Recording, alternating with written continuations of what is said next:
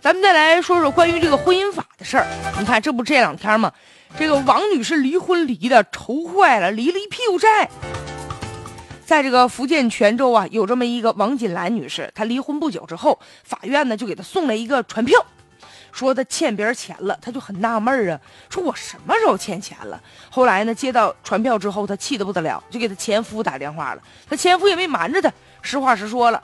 说那个这个钱呢，是咱们俩原来是吧？夫妻俩这个婚姻存续期间，我帮我爸爸向别人借过三百多万，现在你替着还吧。这王女士一想说没问题，对吧？第一个你借钱我不知道啊，你没跟我说呀。第二个你借钱我一分没花着，我打官司我肯定能赢。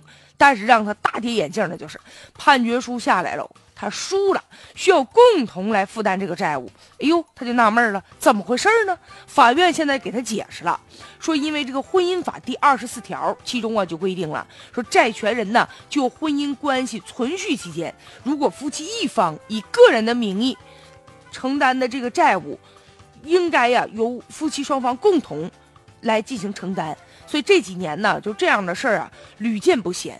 要按照这个婚姻法第二十四条，他这个目的主要是什么呢？去保护这个债权人。你比如说，我现在借钱啊，比如说我借钱给海鹏了，那如果说你们两个恶意的，呃，两个人啊，要不想还我钱怎么办呢？所以说，就为了保护我啊，所以呢，为了避免这个夫妻双方啊恶意的躲债。比如说合谋假离婚，我把所有的名下财产全部给一方，然后呢债务归另外一方，然后我就告诉你了，我穷的叮当响啊，我没钱还你，你爱咋咋地吧。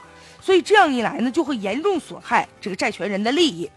但是呢，现在确实是保护债权人了。可是，如果说，夫妻一方，我就恶意的欠钱。你比如说俩人离婚啊，我们家有点财产，我这财产我还不想给我媳妇儿，怎么办？我就跟我家亲朋好友串通，我就写这么一个假的借条，我就说了，我欠别人五百万。你别说咱们家这点财产全全在这个给人家欠钱的这个，你还得帮着我还债呢。如果出现了这种虚构的债务怎么办呢？所以说现在呀，就也有很多人在呼吁，说因为现在社会吧，人吧相对独立性更强了，而且人吧这交际也相对比较复杂。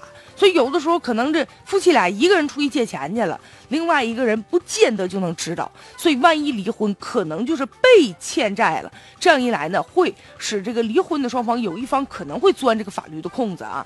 所以说以后能不能建立这么一个制度啊，也提出来了，说你比如说要是。